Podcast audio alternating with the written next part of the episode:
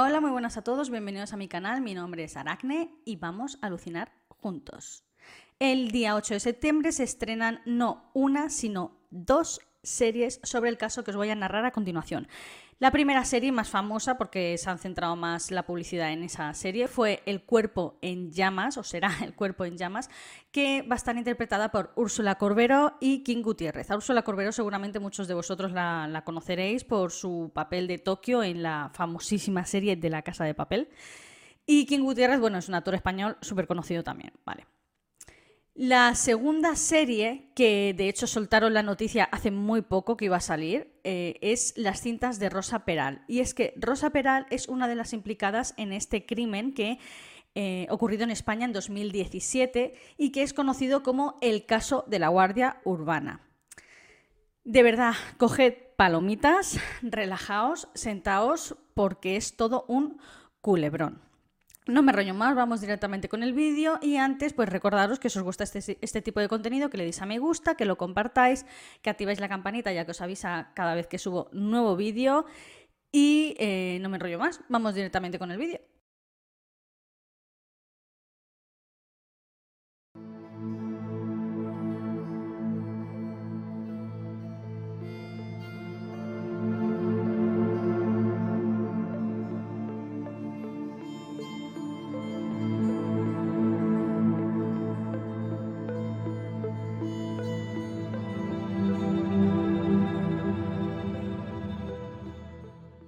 4 de mayo de 2017, un corredor se encontró con un coche o con los restos de un coche calcinado, ya no estaba ardiendo, simplemente está completamente calcinado, al lado del pantano de Foix, en la comarca del Garraf, a unos 50 kilómetros de Barcelona, en Cataluña, para quien sea fuera de España. Este chico enseguida avisó a los Mossos de Escuadra, que es un grupo eh, de policía que opera solo en Cataluña, y se acercaron al lugar, eh, examinaron así el coche y al abrir el maletero pues se llevaron una sorpresa porque se encontraban los restos óseos completamente calcinados, prácticamente no quedaba casi nada de esos restos y pertenecían a un cuerpo humano. Comprobando las matrículas del coche, que menos mal que no llegaron a calcinarse del todo, pudieron identificar eh, o encontrar al dueño de este, de este coche y pertenecía a un tal Pedro Rodríguez, que por cierto era un agente de la Guardia Urbana de Barcelona, que en el momento de los hechos, cuando encontraron este coche, se encontraba suspendido de empleo y sueldo por pues, una paliza que le dio una agresión que le dio a un joven motorista de 18 años, le dio el alto, no paró y entonces luego más adelante lo interceptaron y se lió a trompadas con él sin venir a cuento, bueno, sin venir a cuento, estaba cabreado por haberle hecho correr básicamente y lo grabaron unas cámaras y bueno, suspendieron de empleo y sueldo. La cosa es que descubren la dirección de su casa, van hasta, hasta su casa y abre una mujer y le dice que Pedro ya no vive allí, que es su ex marido y que ahora vive en otra parte con, otra mujer, con su novia. Entonces le da esta nueva dirección y van a la casa de, la que sería actualmente su, pareja. Tengo que decir que era muy tarde por la noche, entonces eh, serían alrededor de las 12 o la 1 de la madrugada más o menos, y se acercan a una urbanización que era donde vivía Rosa Peral, su pareja, que por cierto también era guardia urbana. Le comentan que han hallado eh, los restos de un coche calcinado y que también han hallado restos de un eh, cuerpo calcinado también en el maletero de este coche. Ella les comenta que Pedro llevaba unos tres días desaparecido, bueno, sin aparecer más que nada, porque eh, habían tenido una discusión y era costumbre en Pedro que cada vez que discutían, pues se iba, pasaba un par de días fuera y luego regresaba a casa, ¿no? Pero que no le había dado mayor, importancia. Entonces le dijeron, acompáñanos a comisaría a declarar y, a ver qué, qué, tal. Y ella dijo, mira, ahora no puedo ir, lo siento mucho, tengo dos hijas de 6 y 4 años, en estos momentos están durmiendo en el piso de arriba. Mañana por la mañana, primera hora, cuando las deje en el colegio, lo primero que hago o lo primero que haré, eh, me acerco a la comisaría y ya arreglamos cuentas y demás. Y bueno, vale, pues entonces acceden a ello y ya está. El forense en la escena de lo que podríamos considerar el crimen encuentra en los restos óseos pues unos tornillos que pertenecían a una especie de prótesis eh, en la columna vertebral. Entonces, estos tornillos tienen un número mm, identificativo y no es, es, verdad que no es exclusivo en cada paciente, pero sí que es verdad que los lotes de ese número son muy pequeños, por lo tanto, los portadores de ese tipo de tornillos pues son muy reducidos. Investigaron este número de serie y descubrieron que solo dos personas llevaban esos tornillos con esa numeración. Una de ellas estaba completamente vivitecoleando y la otra persona pues era Pedro Rodríguez, que era el dueño del coche calcinado. Entonces ya tenían una eh, confirmación positiva sobre los restos óseos que pertenecían pues, al guardia urbano Pedro Rodríguez. Cuando Rosa acudió a declarar a la comisaría la mañana siguiente, le preguntaron por esta prótesis eh, para cerciorarse a 100% y le dijo que efectivamente Pedro Rodríguez había realizado una operación de espalda hace unos meses atrás y, bueno, también le dijo, volvió a decir lo que le dijo la noche anterior, ¿no? Que habían discutido y que era costumbre que cada vez que discutían, pues que Pedro se tomaba un par de días libres, salía de casa, se iba a un hotel o a cualquier lado y luego regresaban, ¿no? Y es que le preguntaron, ¿por qué habéis discutido? Y Rosa hizo énfasis en que ella había estado hablando con su exmarido, con el que tenía dos hijas, las dos hijas que antes he, mencionado, eh, se llama Rubén, el, el exmarido, no tenemos más nombres de él, solo Rubén, y eh, que a su vez era mozo de escuadra, por cierto. Y según ella, pues eh, había estado hablando con él, pues de cosas de sus hijas y eso, y Pedro se había puesto muy celoso, habían discutido muchísimo y entonces eh, fue cuando él salió de casa. Ya no supo más de él. Aseguró que no denunció esta desaparición porque, como digo, esto era algo que hacía habitualmente, simplemente para despejarse la mente. Cuando se cabreaba con, ella, pues salía de casa un par de días y luego eh, regresaba, básicamente. Rosa les dio los datos de su ex marido Rubén y además eh, hizo énfasis otra vez en que si algo le ha pasado a Pedro, seguramente Rubén esté implicado. Porque Pedro estaba celoso de Rubén, pero es que Rubén también estaba celoso de Pedro porque al parecer no había superado eh, la ruptura. Y es que básicamente mm, Rosa dejó a, Rubén por Pedro cuando lo conoció en, 2016. Y, y, esto pues no se lo tomó muy bien Rubén, lógicamente, ¿no? Entonces eh, van a investigar a este tal Rubén, mozo de escuadra, y bueno, eh, él está completamente atónito, no da crédito, y le dice a la policía que mm, también deberían investigar a Rosa, y es que parece ser que Pedro no era el único hombre en su vida en ese momento y que tenía un amante que era Albert López, que también era guardia urbano es que es increíble, todo se queda ahí entre los mozos y la Guardia Urbana, ¿vale? También era agente de la Guardia Urbana, al igual que Rosa y Pedro, y había sido compañero de dos, cuando van en parejitas, de Rosa hacía bastantes años, ¿no? Entonces, lógicamente, citan a declarar a este nuevo eh, personaje que ha aparecido en, esta, en este culebrón, y es Albert, el supuesto amante de Rosa. Y le dice que el día 2, atención, eh, de la desaparición de Pedro, hasta el día 2, dos días antes de la desaparición de Pedro, se presenta al mediodía en casa de Rosa y Pedro porque Rosa estaba eh, bastante alterada, estaba histérica y Albert dice que, bueno, que, que fue allí, que, que, tenían una relación sexual desde eh, finales de 2012 más o menos, cuando empezaron a trabajar juntos, así como, como pareja de, de guardia urbana y demás, y que incluso habían mantenido esta relación cuando ella seguía casada con Rubén, que Rubén lo sabía y que mm, en principio no es que no le importara, pero tampoco le fastidiaba demasiado, ¿no? Sabía de, esta relación con ellos dos.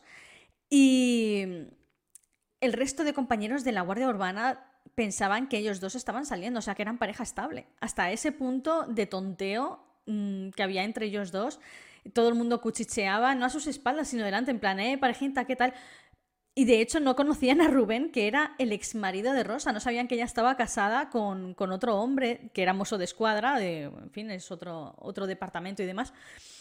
Y pensaban que estaban saliendo juntos ella y Albert, o sea, hasta ese punto de, complicidad había entre ellos dos, ¿no? Delante de los compañeros y de todo, ¿no? Entonces, técnicamente no conocen la hora de la muerte de, de Pedro, tampoco conocen el día, porque como digo, está completamente calcinado. ¿Cómo llegan a la conclusión de la hora de muerte o de la posible hora de muerte? Bueno, pues por los restos hallados del coche calcinado y resulta que tuvieron la suerte de encontrar a un chico que hacía mucho ciclismo por ahí y dice que pasó eh, el día 1, el coche no estaba, el día 2 durante el día tampoco estaba y cuando pasó el día 3 pues eh, sí que estaba, pero que no denunció los hechos, o sea, no denunció el haber encontrado un coche calcinado por la mañana allí en ese sitio, pues porque realmente no, no le dio mayor importancia, no, no sé, no, no pensó en que, en que, fuera algo tan, tan grave, ¿no? Y entonces cuando pasó el otro corredor el día 4 y vio los restos del coche fue cuando sí que dio aviso, pero que tened en cuenta que este coche llevaba allí eh, como mínimo entre el día 2 y el día 3, entonces más o menos ya tenían ahí una posible o una franja horaria de, la muerte de, de este chico, ¿no? De Pedro. Bien. Eh, empiezan a comprobar, lógicamente, las coartadas tanto de Albert como de Rosa, incluso como de Rubén, que fueron los primeros implicados en este caso, y piden la geolocalización de sus teléfonos móviles. Eh, las coartadas, tengo que decir que las coartadas que dice Rubén encajan perfectamente porque él dice que estuvo trabajando y les da su, horario de trabajo y demás en los Mossos de Escuadra. Sus compañeros confirman esto. Además, eh, la palabra de un mozo de escuadra, de, en fin, de un policía, básicamente, es, bastante tenida en cuenta, tengo que decir, ¿no? Entonces se confirma que estuvo trabajando toda la semana en, comisaría. Por otro lado, Albert, como digo, aseguró que fue el día 2 a casa de Rosa porque Rosa estaba muy alterada y lo llamó llorando diciendo, por favor, tienes que venir, que Pedro se ha ido, que hemos discutido, que tal, que cual, en fin. Y entonces él fue allí pues para, para calmarla. Entonces, al mirar las geolocalizaciones de los móviles tanto de Albert como de Rosa, mm, no coincidían, o sea, coincidían en el mismo punto de la casa, claro que sí, pero es que también coincidía la geolocalización del móvil de Pedro, en el mismo momento en el que Rosa y Albert estaban en esa casa, es decir, que el móvil de Pedro estaba ahí dentro, cuando ellos aseguraban que ya se había ido y que Rosa le había llamado alterada diciendo que Pedro se había enfadado con ella y que se había ido pero localizan el móvil ahí los tres juntitos. O sea, se fue Pedro, se olvidó el y se, olvidó su móvil dentro de la casa. No sé, pero eso no es todo. Y es que la geolocalización de estos tres móviles, de Pedro, de Rosa y de Albert, también coincidían el día 1, o sea, el día anterior. Y ni Albert ni Rosa habían dicho absolutamente nada del día 1, solo habían hecho énfasis eh, sobre el día 2 cuando Rosa le llamó alterada a Albert diciendo que Pedro se había ido de casa, que por favor viniera y tal, ¿no? Eh, mm, ¿Por qué no habían mencionado nada del día 1? Bueno, también miraron los mensajes entre Rosa y Pedro y como podéis estar viendo aquí en pantalla, pues eh, se ve que Rosa mantuvo una conversación con Pedro a medio de disculpa, en plan, venga tonto, ven a casa, tal, eh, lo siento mucho y, disculpándose, ¿no? Hay un momento en el que Pedro dice que va a apagar el móvil porque necesita desconectar un poco y es que le, están mandando más mensajes por otro lado, quiere desconectar un poco. Recuerdo que estaba eh, en ese momento suspendido de empleo y sueldo, por lo tanto no tenía que trabajar, no esperaba ninguna llamada así del trabajo importante que digamos y tal. Y apaga el móvil. Y entonces se ve básicamente a Rosa insistiéndole a Pedro que le hable por favor, que vuelva a casa, que le llame a casa y todo esto fue el día 2 alrededor de las 21.50, de las 10 menos 10 más o menos de la noche. Nadie ha visto a Pedro a lo largo del día 2 salvo el padre de Rosa, que aseguró que fue a buscar a sus nietas a, la casa de su hija y que vio a, a Pedro, que se saludaron, le dio la mano y tal, ¿no? Bien. Vale, hasta aquí más o menos todo claro, ¿no? Eh, podemos resumir un poquito. Tanto Albert como Rosa dicen que Pedro, que Rosa discutió con Pedro, que entonces llamó a Albert para que viniera a casa el día 2. Pero las geolocalizaciones los eh, reúnen, o sea, los ven los tres juntos en la casa en ese momento. Y tampoco mencionan nada del día 1, que las geolocalizaciones de los móviles también los ven a los tres juntos en la casa, cosa que ni Albert ni Rosa mencionaron que Albert se había pasado por la casa el día 1, nada. También mm, el padre de Rosa dice que vio a Pedro el día 2, eh, porque fue con sus nietas y lo vio y le saludó y tal. Vale. Proceden al registro de, de las viviendas, tanto de Albert como de Rosa. En casa de Rosa encuentran pequeños rastros de sangre. La casa había sido pintada, o sea, limpiada y pintada, pintada de brocha, ¿vale? Pero encontraron pequeños rastros de salpicaduras de sangre, pues por ejemplo en varias estancias, en, una pared, e incluso en un techo, pero eran prácticamente imperceptibles. También encontraron en algunas botas y ropa de Albert en su casa. Eh, como digo, eran gotas casi imperceptibles, no pudieron identificar eh, componente ADN, simplemente que pertenecía a un hombre, pero no a quién. Hasta ese punto de imperceptibles eran. Pero la cuestión, lo que quiero decir aquí es que realmente se habían esmerado para limpiar lo que era la casa, que por cierto lo de las gotas de sangre fue en casa de Rosa. Y se habían esmerado tan bien que no pudieron sacar el ADN de, de la persona en cuestión, de Pedro, ¿no? Vale. El 13 de mayo, Rosa pide declarar voluntariamente. En esta declaración cambia de parecer y ya no acusa a su ex marido Rubén, sino directamente a su amante Albert. Debido a sus numerosas contradicciones en esta declaración, Rosa hablaba muchísimo, o sea, muchísimo, sin parar. La policía decide pararla en seco y decirle, mira Rosa, hasta aquí, estás detenida. Y la detienen en ese momento. Y también van a detener a Albert, debido a la inculpación que Rosa hace eh, hacia él, o contra él, mejor dicho. Y también por las pruebas de la geolocalización de los móviles y que sus declaraciones no coincidían con, con estas pruebas de los móviles y demás. Y lo, por los rastros de sangre que habían hallado en, el registro de su casa, ¿no? Esas gotas de sangre imperceptibles que solo reflejaba que pertenecían a un hombre que podrían ser suyas propias, ¿no? Pero bueno, era cuanto menos, si lo juntas todo, pues es sospechoso y puede dar indicios a, y entonces un juez autorizó su, su detención. Bien. Rosa asegura que es verdad que mantenían una relación sexual desde finales de 2012, incluso mientras estaba casada con Rubén, como he dicho antes, pero que en 2016 se enamoró locamente de Pedro y Pedro se enamoró también de ella. Ambos estaban casados, Rosa con Rubén, que tenía dos hijas de 6 y 4 años, y Pedro también estaba casado con su exmujer, la primera que he mencionado, y también tenía un niño pequeño de unos 4 años. Enseguida eh, la relación fue muy rápido, Ambos cortaron las relaciones, los matrimonios con sus respectivos y se fueron a vivir juntos. Fue algo muy rápido, pero es que realmente lo sintieron así, ¿no? Fue como muy fogaz, muy pasional, por decirlo de alguna manera, ¿no? Y esto supuso un punto de inflexión en la relación eh, entre Rosa y Albert, ¿no? Y es que ella menciona que se enamoró tanto de Pedro que ya dejó de quedar con Albert. Y rompieron la comunicación. De hecho, es verdad, estuvieron unos tres o cuatro meses sin comunicarse. Y a principios de enero de 2017, eh, Albert empezó a mandarle mensajes. Todo esto según Rosa, ¿vale? Empezó acosándola y por llamadas de teléfono, mensajes y todo, ¿no? Eh, tras el registro de la, de la casa de Rosa, por cierto, la policía le entrega las llaves al padre de Rosa. Como ya se encontraba detenida, pues estaba el padre presente durante el registro de la casa de ella, ¿no? Y entonces cuando terminan el registro le, entregan las llaves a este hombre.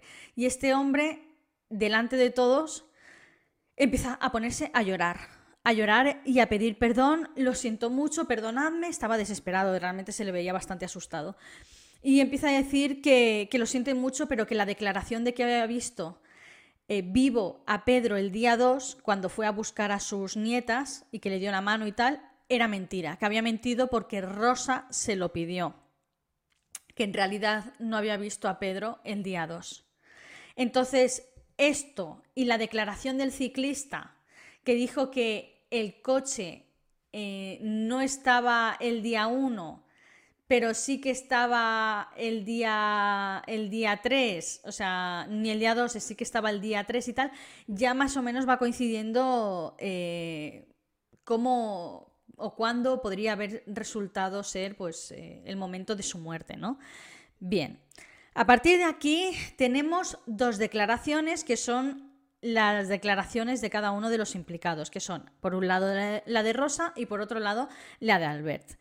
Voy a empezar por la declaración de Rosa. Coged palomitas, ¿vale? De verdad, coged palomitas. Esta es la declaración de Rosa. Según Rosa, Albert se presentó en su casa alrededor de las 3 de la madrugada la noche del 1 al 2 eh, de mayo saltando la valla de su casa con una braga o con un pasamontañas que cubría su cara, con una mochila por la que sobresalía un, mango, un mango que parecía ser de un hacha, y con su arma reglamentaria, la cual llevaba dentro de los pantalones, que él básicamente se levantó la camiseta y le dijo, vengo armada, nena, o sea, eh, le enseñó el arma, y básicamente por eso sabía que llevaba el arma reglamentaria.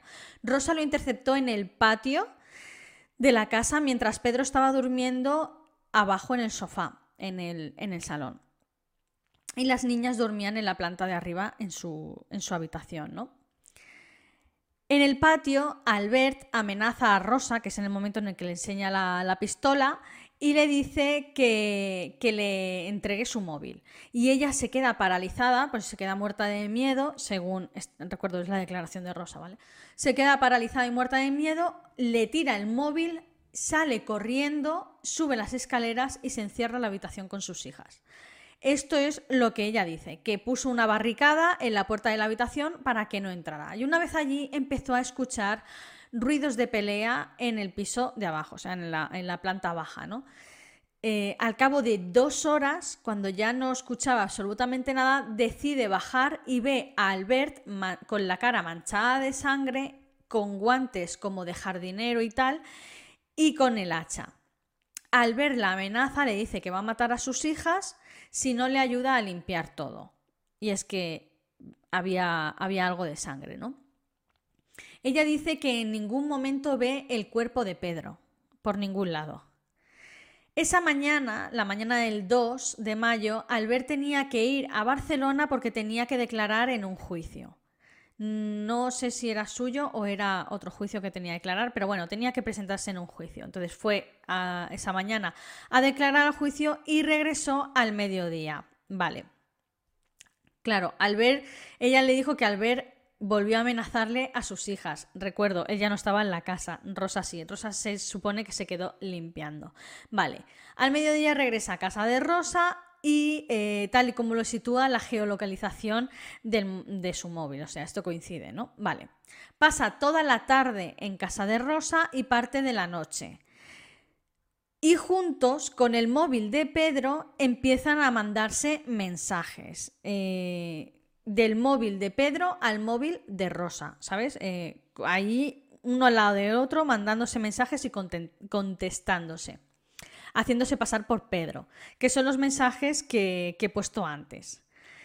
Bien, tras esto, Albert consigue un bidón de gasolina de una gasolinera, la obliga a conducir con el coche de Pedro, eh, con ellos dentro, y conducen hasta la casa de Rubén, de la urbanización de Rubén, el exmarido de Rosa, que está situada en Bisbal del Penedés, para que las antenas de, recepción de los móviles geolocalicen el móvil de Pedro y el móvil de Rubén muy próximos, y así poder inculpar a Rubén.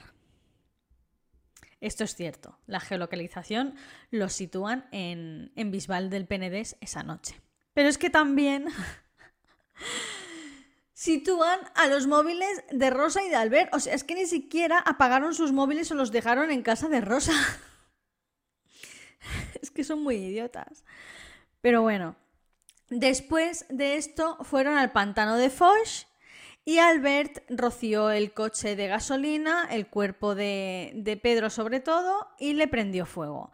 Mientras Rosa se marchaba andando del pantano. O sea, dice que lo vio allí, como sacaba el bidón de gasolina, que lo vio rociar y dijo, yo no me quedo a esto, y se fue andando sola. Luego se supone que Albert también tuvo que volver andando por algún lado porque solo habían llevado, en teoría, un solo coche que era el que acababan de quemar. Vale, esta es la declaración de Rosa. ¿Cómo os quedáis? Pero es que ahora viene la declaración de Albert. Así que mmm, aguantad las palomitas. Bien, vamos con la declaración de Albert. Según Albert, él y Rosa eran amantes desde finales de 2012 a espaldas del exmarido de, de Rosa, Rubén, aunque él sí que sabía de esta relación. Pero bueno. Cuando Rubén y Rosa se divorciaron en 2016, ella se enamoró de Pedro y empezaron a salir. Pedro era un hombre extremadamente celoso y eh, el día 1 Rosa llamó alterada a Albert. Ya no era el día 2, ahora el día era el día 1, diciendo que había matado a Pedro y que necesitaba su ayuda. Albert dice que no se lo cree, que le cuelga el teléfono, que se pone a cenar y que se va a dormir. Y entonces, cuando está en la cama, no puede dormir, está dando vueltas, dice, madre mía, si es verdad, entonces decide ir a casa de Rosa la madrugada del día 1 al día 2. Al llegar llama al móvil de Rosa, pero no, no coge el móvil, así que decide saltar la valla y ve a Rosa limpiando algo en el balcón. A, esa, a esas horas de la noche, ¿vale? Entonces le, le, chista así en el balcón desde fuera y bueno, ya se, reúnen abajo, se abrazan y tal, y Rosa llorando le dice que ha discutido con Pedro muy fuerte debido a los celos, que Pedro la agredió, que la cogió del cuello, que él le vio las marcas del cuello, que tenía marcas así rojas y tal, muy fuertes, y que todo esto ocurrió delante de las niñas y que en ese momento mató a Pedro pues eh, de desesperación se supone que con su arma reglamentaria. Según, bueno, en realidad nunca dicen con qué lo mató, simplemente que lo mató. Pero claro, si te paras a pensar, eh, Pedro estaba como un armario, ¿vale? los tres en realidad, Albert, Rubén y Pedro, estaban como un armario. Rosa tenía un prototipo, un prototipo muy específico de hombres. Y sí que es verdad que Rosa también estaba fuerte porque al fin y al cabo era guardia urbana y también se entrenaba y tal, pero no, no es para nada comparable. Entonces, en ningún momento mencionan cómo supuestamente mataron a, Pedro, o cómo Rosa mató a Pedro, o cómo Albert mató a Pedro, según Rosa. Pero la cuestión es que lo mata. Rosa mata a Pedro. Y entonces eh, se abrazan, se pone a llorar y tal. Y, y según Albert, él intentó convencer a Rosa de que llamara a la policía y que, denunciara los hechos, que se entregara básicamente, porque podría ponerse a hablar con un abogado y decir que esto fue legítima defensa, ya que él había agredido primero y que tenía las marcas en el cuello. Pero ella no entra en razón y decide ponerse a limpiar todo. De hecho, ya estaba limpiando todo cuando él vino. Entonces, eh, decide o lo convence para empezar a crear pruebas falsas. Albert al día siguiente, recordad, el día 2 tenía el juicio en Barcelona. Entonces va y vuelve al mediodía a casa de, Rosa. Y entonces esta se supone que ya ha elaborado un plan para deshacerse del cuerpo de, Pedro, el cual se encuentra en el maletero de su propio coche, en, en un golf. En el coche de Pedro. Rosa le pide entonces que compre por favor un bidón de gasolina y se dirigen con dos coches a Bisbal del Penedés, que es donde vive Rubén, el, ex marido de Rosa, para implicarlo con el tema de, la geolocalización de los móviles. Y después de eso van al pantano de Foch. Rosa eh, es la que rocía el cuerpo de Pedro en el maletero y todo el coche, y es ella quien le prende fuego al coche y al cuerpo con el cuerpo de Pedro dentro. Y luego regresan juntos en el coche de Albert. Esta es la declaración de Albert. ¿Cómo os quedáis? A mí me gusta más la de Albert, por lo menos es más creíble, si os digo la verdad, porque volver los dos andando desde el pantano de Foix, pero bueno. Y ahora viene la que es considerada la versión oficial según las pruebas reunidas y según el jurado popular que hubo en, el juicio, según los testimonios de más testigos, eh, no implicados directamente, pero sí indirectamente, vaya. Y testimonios y demás. Esta es la versión oficial. Rosa y Pedro se conocen en 2016. Enseguidamente se enamoran el uno del otro. Ambos están casados y ambos deciden dejar a sus parejas, que ambos tienen hijos, por cierto, y deciden dejar su vida de pareja con sus respectivos y iniciar una relación juntos. Eh, Pedro se va a vivir a casa de Rosa y con sus hijas también. Bueno, tenía la custodia compartida y tal. Y en principio todo bien. Albert desconoce de esta relación con Rosa, aunque trabajan en la misma comisaria, pero aún así lo desconoce. Ella no tiene contacto con Albert durante algunos meses, unos cuatro meses más o menos. Un día, Albert se presenta en su casa, también saltando la valla, yo no sé este hombre, y los pilla a ambos juntos a través de las ventanas y tal. Y bueno, te van a entender de que, de que se acaban de vestir o de duchar los dos y tal, ¿no? Entonces, simplemente suma uno más uno y dice, estos dos acaban de hacer el delicioso y, y ya está, están juntos. Se cabrea muchísimo y empieza a mandar mensajes de acoso a Rosa, pidiéndole explicaciones y tratándola de de ligera de cascos, porque no puedo decir la otra palabra, y empieza a mandarle mensajes también a Pedro diciéndole que ellos dos estaban saliendo y que son amantes, con conversaciones previas del tonteo y con sexting que, se que mantenía Albert y Rosa, todo esto se lo manda a Pedro y Pedro se pone extremadamente celoso también. Rosa empieza entonces a distanciarse de Pedro emocionalmente, porque realmente empieza a ser un poco cansino, Pedro, ¿no?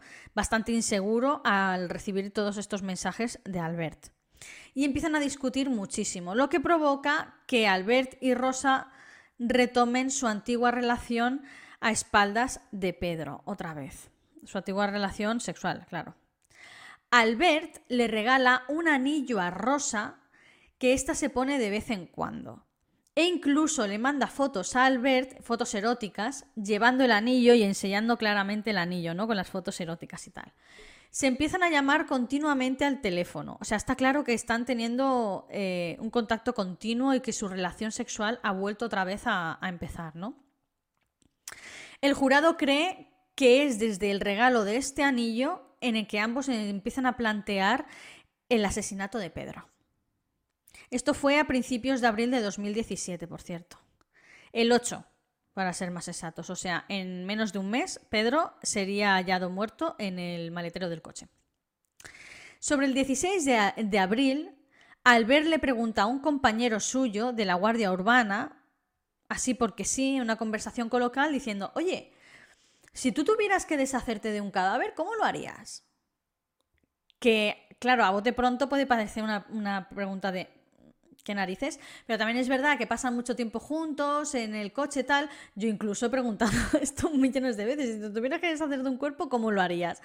Eh, pero bueno, esto sí que es verdad que el compañero dice que, que en principio le pareció raro.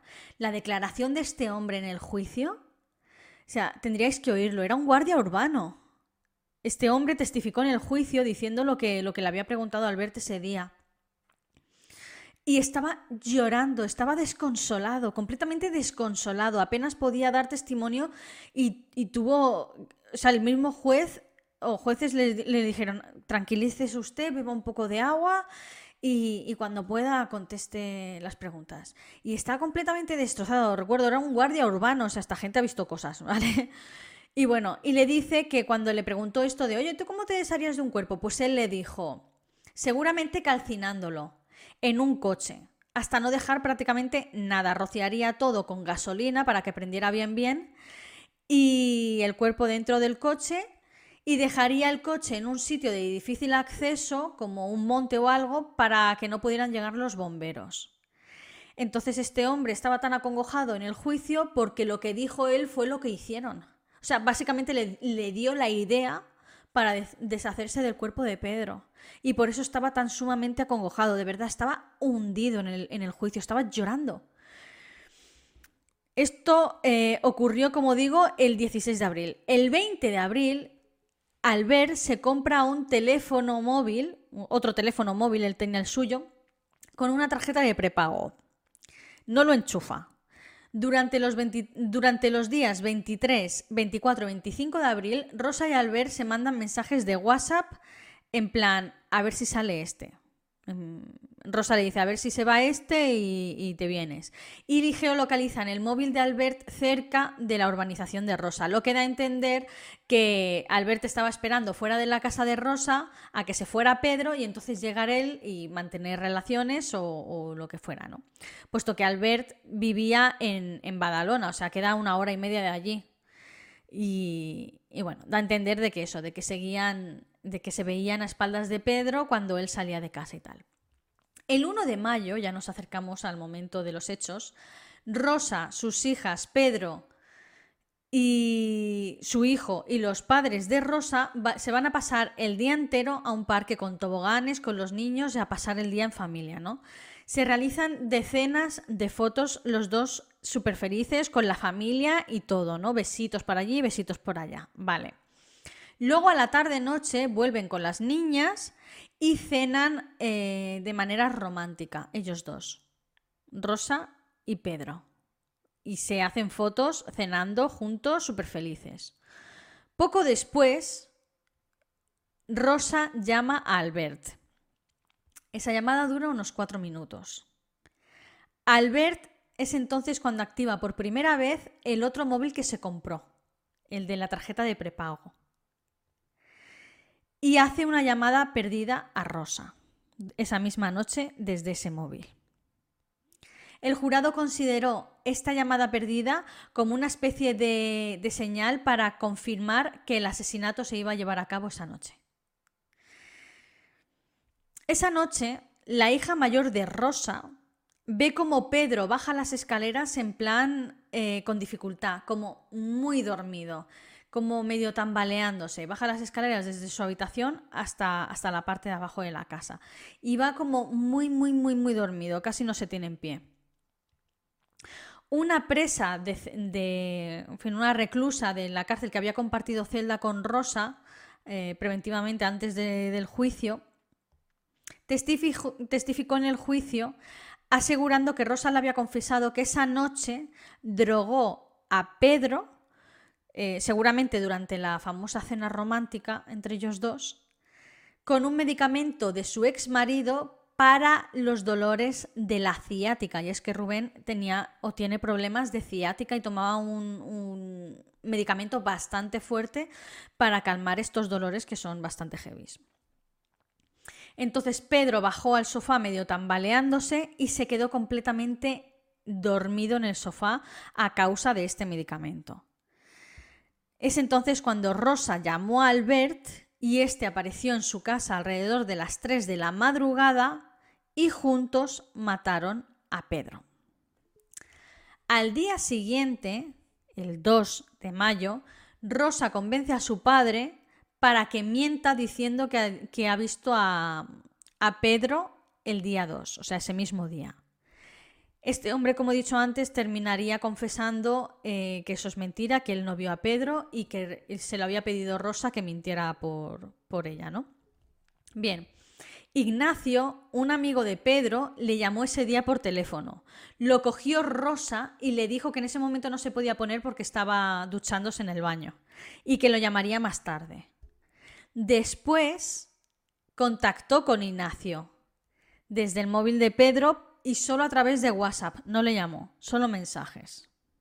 Desde días antes de cometer el crimen, Rosa empezó a mandarle mensajes a, otro amigo de Pedro diciéndole que, que, Pedro le había dicho que quería pegarle una paliza tremenda a Rubén porque ella y Rubén habían estado hablando, pero habían estado hablando de cosas de las niñas. Pero Pedro no se fiaba de ella estaba muy celoso y que le había dicho que quería pegarle una paliza a Rubén, que quería rajar las ruedas de su coche y que quería darle con, a batazos con un bate de béisbol a, Rubén. Esto fueron días antes de cometer el crimen, para intentar demostrar que Rubén y Pedro no se tragaban, o sea, no se aguantaban y se llevaban muy mal y que como para crear una especie de coartada entre y inculpar a Rubén básicamente. Rosa empieza a simular la conversación de WhatsApp eh, consigo misma a través del móvil de Pedro, que son los mensajes que he puesto antes, donde se veía reflejado que habían hecho las paces después de la supuesta pelea del día 1 y que le pedía a ella que, que regresara, ¿no? La noche del 2 al 3 de mayo, Rosa coge el coche Golf de Pedro, con el cuerpo de Pedro ya en el maletero, y sigue a Albert, que, conduce con su propio coche con la gasolina dentro, que por cierto, por mucho que limpió el coche, nunca pudo deshacerse del olor a gasolina porque apestaba, y conducen al barrio de Rubén, con el móvil de Pedro activado. Pero por error, los muy idiotas, porque no tienen otra palabra, también llevaban sus móviles activados. Entonces, lo que ellos en principio querían hacer era que la geolocalización de los móviles coincidiera el de Pedro con el de Rubén en la misma urbanización y así culpar a Rubén, pero no cayeron en que los suyos también estaban ahí. O sea, en fin. Finalmente conducieron al pantano de Foch, rociaron el coche con la gasolina, eh, le prendieron fuego y después se, fueron juntos en el coche de Albert, tal y como Albert había, había declarado en su, en su testimonio. Bien. Mencionar, por cierto, mención especial, al vecino de Rosa Peral, que le escribió la mañana después del asesinato, o sea, la mañana del día 2 de mayo, preguntándolo, preguntándole si había estado usando una sierra eléctrica a altas horas de la madrugada, porque había escuchado ruidos de sierra o algo así y, que le había molestado y tal. Y entonces ella respondió que seguramente eran los servicios de jardinería del barrio y tal, que habían estado trabajando por la noche con alguna máquina y tal, pero que ella no había usado nada. Y después de eso, ella le dijo al vecino, ¿echamos otro? O sea, refiriéndose al sexo. Después de esta conversación ella le dijo, echamos otro al vecino, ¿sabes? O sea, es decir, que, también mantenía una relación eh, sexual con, el vecino. Es increíble lo de esta chica, pero bueno. Todos estos son los hechos a los que llegó la conclusión el, el, jurado popular en el juicio que se celebró el 23 de marzo de 2020 este jurado los encontró a ambos, a Rosa y Albert, culpables del asesinato con alevosía. Y en el caso de Rosa también se sumaron los agravantes de parentesco al ser la pareja de, Pedro en ese momento.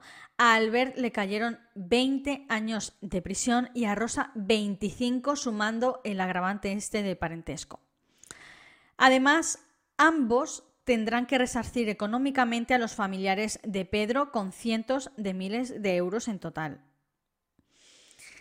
Y este es el caso. Eh, básicamente, tengo que decir que de todos los casos que, he traído a este canal, creo que es el único en el que no encuentro un motivo por el cual asesinaron a este hombre. Siempre podemos encontrar eh, motivos pues, económicos, motivos sexuales, en fin, este tipo de motivos, ¿no? Que no los estoy justificando, simplemente lo estoy explicando. Pero es que en este caso no encuentro ningún motivo real. O sea, eh, Pedro era la pareja estable de Rosa, pero no era ni su marido, no tenían hijos, no había ahí rollos económicos, en plan nos hemos comprado una casa y no sé qué hacer. Nada, nada. O sea, simplemente si quería estar con Albert, tendría que haberse plantado delante de Pedro y decir que te dejo, Cari, hasta luego, Mari Carmen. Y ya está. Y eso de, no, es que me daba miedo. Mm, vamos a ver, habéis visto las fotos de Albert, es un bigardo y todos están armados aquí. pues, si le hacía algo, solo tenía que ir a denunciar o tenía que decírselo a Albert, en plan, me ha amenazado. O sea, no, no encuentro una lógica de por qué matarlo. O sea, si ya no querías estar con él, corta con él y vete con Albert, que es con el que llevas eh, junto. o sea, estáis juntos desde 2012, dejaros de, de leches. Está claro que os gustáis muchísimo.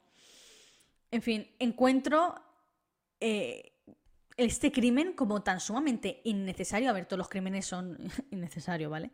Pero dentro de la psicología del criminal, lo encuentro tan innecesario. O sea, mataron por matar. Realmente no tenían por qué haberlo matado. No, no lo entiendo. Si alguien, por favor, en comentarios me podéis poner si veis algún motivo desde el punto de vista del criminal, lógicamente, algún motivo de peso por el cual Rosa y Albert quisieran ver muerto a Pedro, porque simplemente podría haberlo dejado. Por favor, explícamelo porque no lo entiendo. Como digo, el día 8 de, de septiembre se estrena en Netflix dos series. Una es un documental con conversaciones grabadas de Rosa Peral desde la cárcel. Y el otro es una, serie pues, de ficción con Úrsula, Úrsula Corbero y Kim Gutiérrez en los papeles de Rosa Peral y de Albert.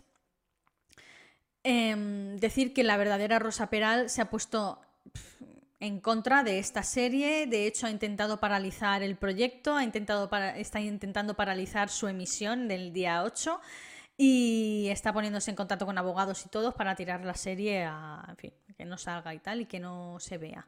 A ella le interesa realmente la serie de las cintas de Rosa Peral, que a ver cómo va a ser, por Dios, como sea igual de, fantasioso como la declaración que dio, eh, vamos a tener que coger todos un buen bol enorme de palomitas y, a ver el documental. Yo me quiero ver las dos cosas, me quiero ver la serie principalmente porque es Úrsula Corberó y Gutiérrez y además este caso mola mucho y la verdad es que parece muy bien hecha o, tiene muy buena pinta, por lo menos por el tráiler. Y tengo curiosidad de saber también qué dice esta señora, a ver qué se inventa o qué se saca también debajo de la manga. En fin, hasta aquí el caso del famoso caso de la Guardia Urbana, eh, caso que a mí me deja descolocada porque sinceramente es el el más inexplicable o la muerte más injustificada que, he visto nunca, ¿no? Desde el punto de vista criminal, recuerdo. Eh, y bueno, si os ha gustado el vídeo, recordad que le deis a me gusta, que lo compartáis, comentadme aquí abajo qué os ha parecido, si lo conocíais, si no lo conocíais, qué os parece, a ver si encontráis vosotros un motivo por el cual se deshicieron de Pedro de esa manera. Eh, en fin, coméntame cositas. Eh, activa la campanita que os avisa cada vez que subo un nuevo vídeo y nos vemos en el próximo vídeo. Adiós.